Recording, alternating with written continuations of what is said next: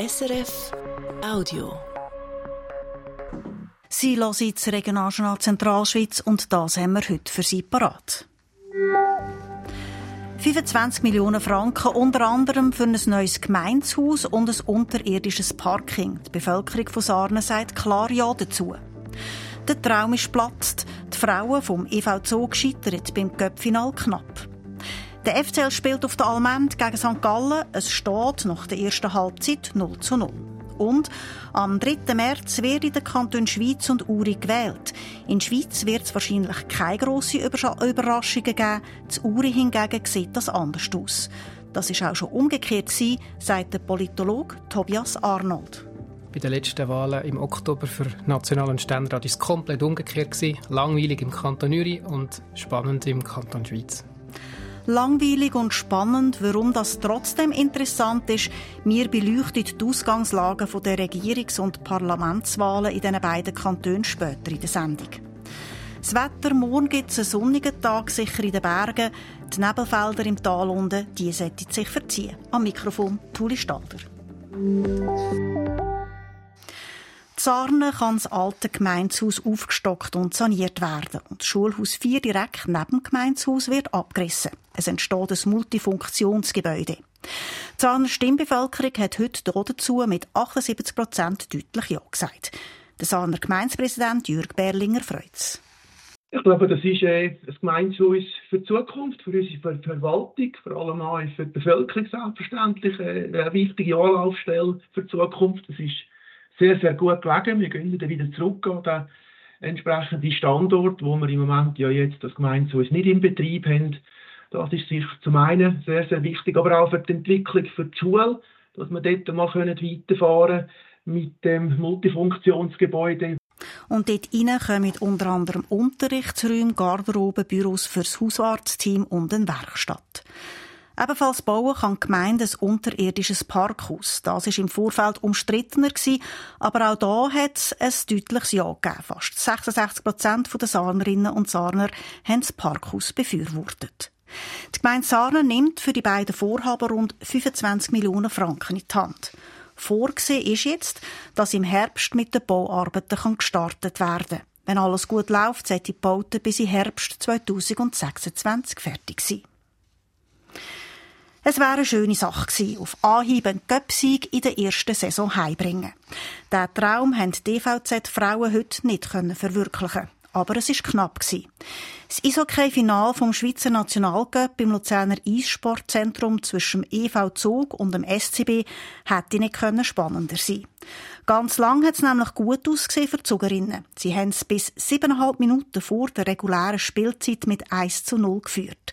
Dann haben die Bernerinnen aber doch noch ausgleichen das Spiel ist in die Verlängerung, es ist aber unentschieden geblieben. Beim Penaltyschießen haben die Spielerinnen vom SCB die Oberhand gehabt. Sie haben das Spiel mit 2 zu 1 nach Penaltyschießen für sich entscheiden.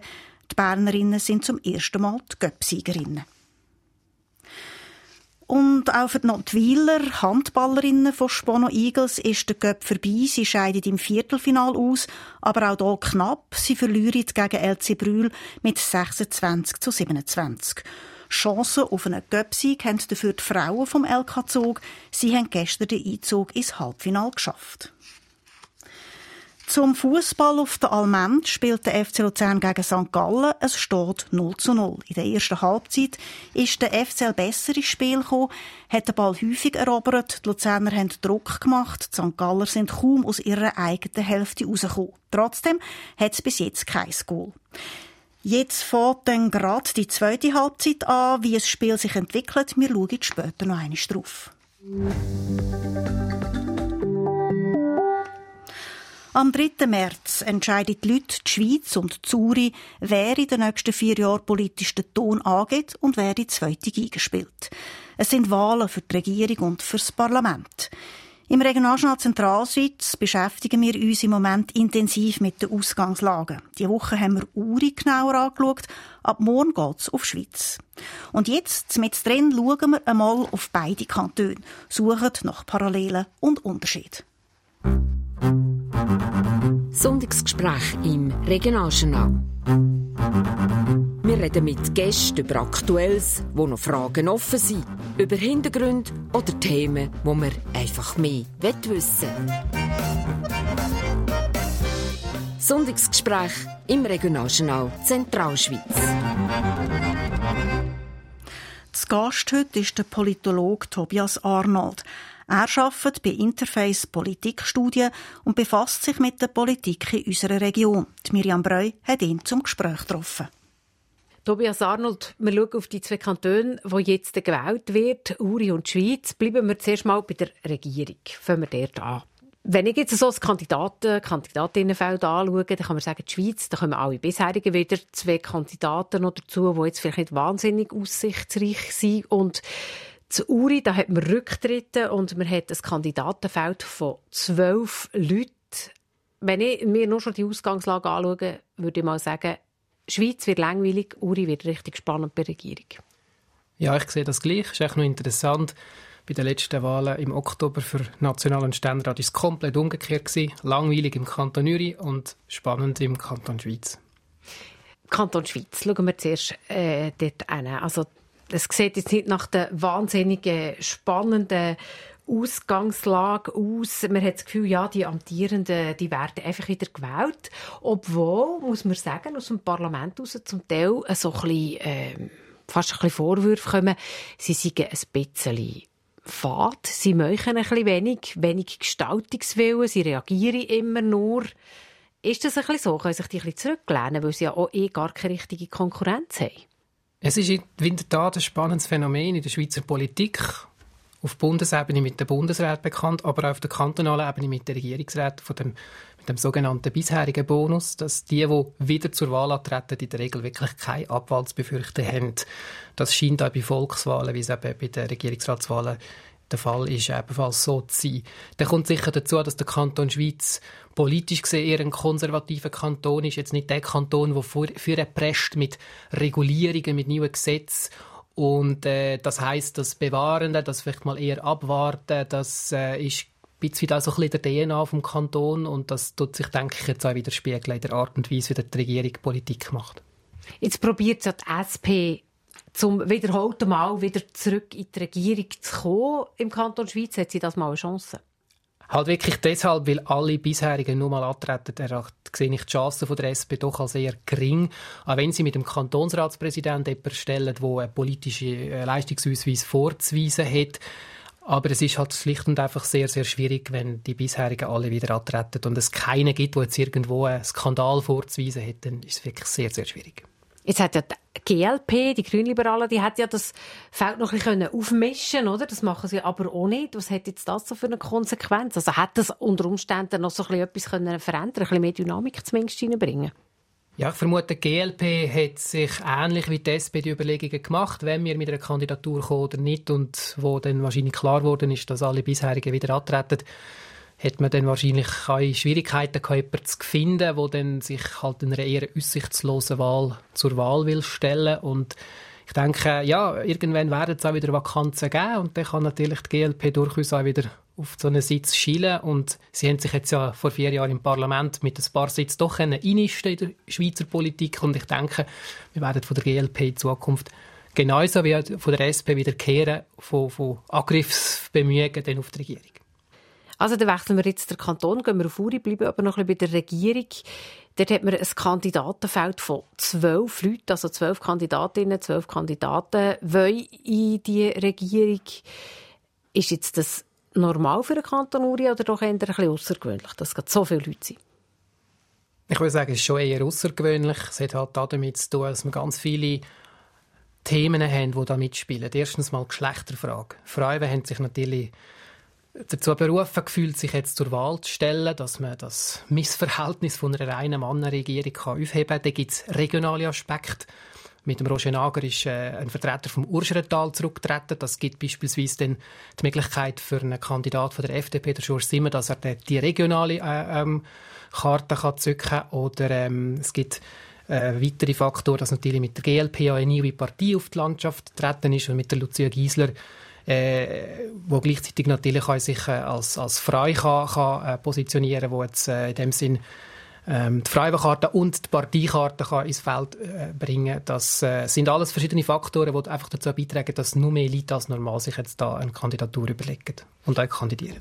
Bleiben wir noch bei den Frauen. Also es ist ja so, dass außer jetzt bei der GLP, wo einfach eine Frau antritt, die notabene früher mal eine SP-Vertreterin war, äh, der, sowohl bei der äh, Mitte-Partei wie auch bei der FDP, bei beiden, bekommen sie noch eine ähm, Herausforderer männlichen an die Seite gestellt, Kandidatinnen. Also wie wahrscheinlich ist es, dass dann tatsächlich mindestens eine Frau in diesem Männerclub Urnenregierung landet nach diesen Wahlen? Ich glaube, mit der äh, Céline Huber und mit der Petra Muheim hat man sicher gute Kandidatinnen aufgestellt. Ich denke, da ist gute Arbeit gemacht worden bei der Auswahl der Personen. Bei der Petra Muheim ist es sicher das so, ist Frau dass... von der FDP, Petra Muheim? Genau, von der FDP. Genau. Äh, also sie sicher äh, jetzt einen guten Wahlkampf muss machen, weil sie halt jetzt lange außerhalb vom Kanton gewohnt hat. Ich sage mal, in einem Unternehmen ist es manchmal gut, wenn jemand von außen einen Blick in eine, in eine Geschäftsleitung, sage ich jetzt einmal, kommt. In der Politik funktioniert das halt ein bisschen anders. Da ist halt eine Volkswahl und das ist sicher ein bisschen Manko, das sie muss wettmachen. Und Céline Huber auf der anderen Seite jetzt sicher äh, ist eine junge Person. Das ist die Frage, wie, wie gut kommt das an. Das kann ein Vorteil sein, das kann ein Nachteil sein. Aber ich denke, sie hat doch jetzt auch schon viele Jahre in der Politik können, äh, aktiv sein. Wir gehört von ihr, wir liest von ihr aus dem, aus dem Landrat und äh, ich denke schlussendlich ähm, ja, hat man eine spannende Auswahl und ich glaube, es ist durchaus realistisch, dass wir nicht eine reine Mannenregierung haben am 3. März. Das werden wir dann sehen. Jetzt die andere Frage ist, äh, die SP bleibt mit dem Dimitri Moretti in der Regierung oder geht sie raus? Er ist sicher der von den bisherigen, der am meisten muss zittern um die Wiederwahl. Ich denke auch mit der GLP, die kommt, wo halt wirklich auch stark auf die linke Stimme wird schielen. Lucia Giesler ist ehemalige SP-Politikerin. Ähm, da ist man sicher mal von dieser Partei herausgefordert. Es gibt auch immer wieder äh, so ein bisschen Angriff von der bürgerlichen Seite. Man tut zum Teil jetzt Sinn als Landamann, wo er ja auch werden in Frage stellen ich denke, im ersten Wahlgang wird es für ihn wahrscheinlich wirklich schwierig, dass er schon gewählt wird. Ich kann mir durchaus vorstellen, dass er es im ersten Wahlgang nicht schafft. Wenn er aber ein Achtungsergebnis nach dem ersten Wahlgang hat, denke ich, ist es durchaus realistisch, dass er, er als bisheriger, wo jetzt auch nicht irgendwo einen grossen Skandal vorzuweisen hat, dass er dann letztlich die Wahl schafft. Aber die Ausgangslage ist nicht ganz so einfach, ja.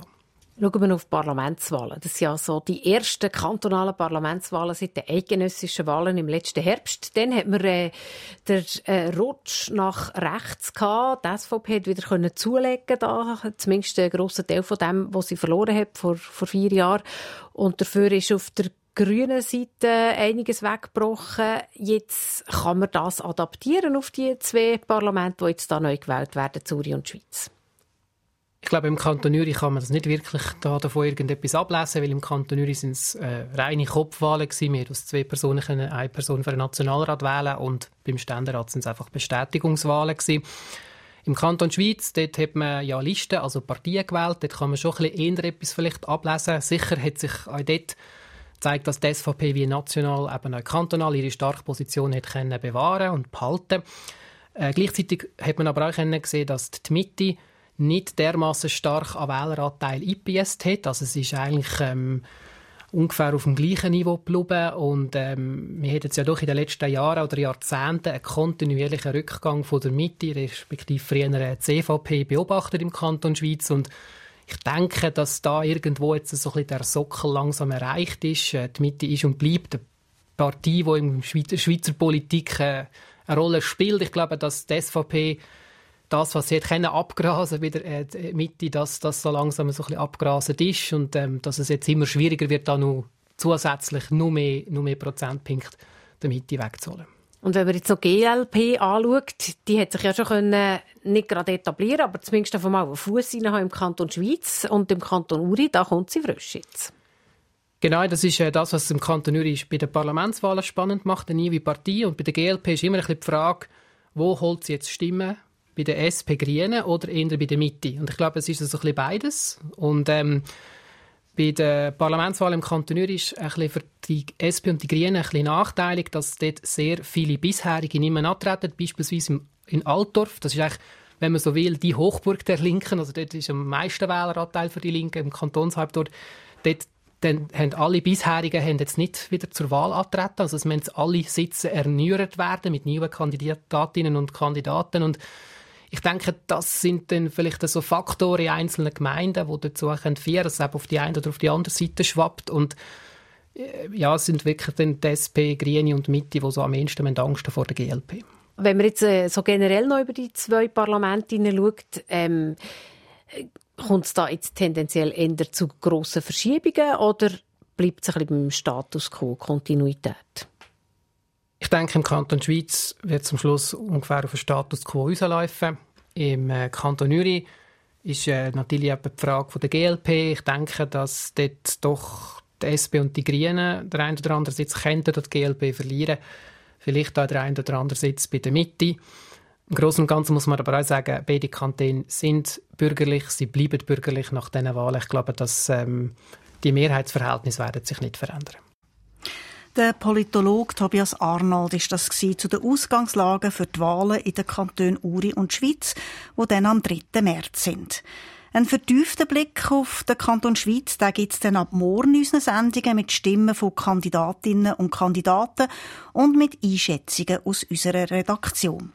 Immer am Morgen kurz und am Abend dann ausführlich. Und jetzt werfen wir noch einen kurzen Blick aufs Fußballfeld. Auf der Almend spielt aktuell der FCL gegen St. Gallen. Es läuft die zweite Halbzeit und es hat sich bis jetzt nichts da. Es steht immer noch 0 zu 0. In Luzern hat es heute ein bisschen gedauert, bis sich die Sonne gezeigt hat. Wie es morgen aussieht mit der Sonne, das weiss jetzt der Roman Brogli von SRF Meteo. In der Nacht bleibt es trocken und es ist auch noch lang klar. Darum haben wir morgen Morgen wieder sehr ähnliche Temperaturen wie den letzten Tagen. Es sind 1 bis 4 Grad außerhalb der Berge in der Zentralschweiz.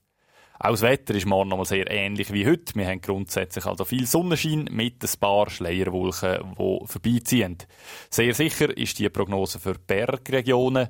Unterhalb von 700 Metern da wird es wieder teilweise Nebel- oder Hochnebelfelder haben, wo dann aber den Tag durch weggehen sollten. Am Nachmittag wird es nochmal mild für die Jahreszeit mit etwa 11 Grad in den tieferen Lagen. Und auch am Dienstag, da haben wir nochmal einen recht sonnigen und einen milden Tag vor uns. Und jetzt hier noch einmal ein Überblick über die wichtigsten Themen von heute.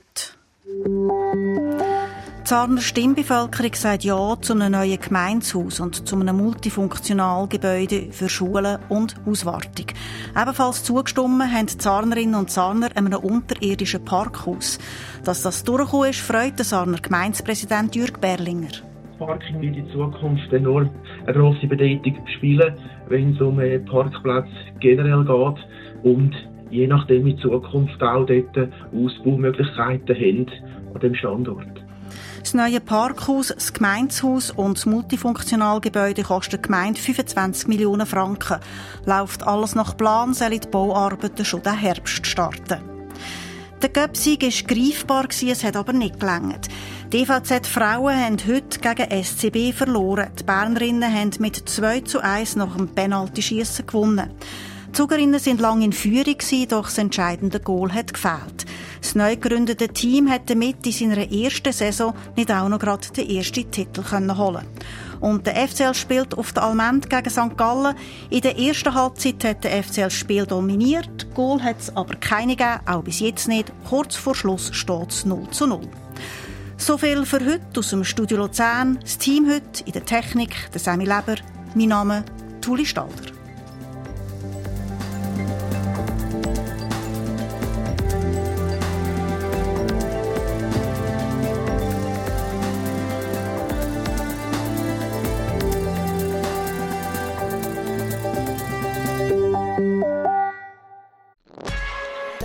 Podcast von SRF.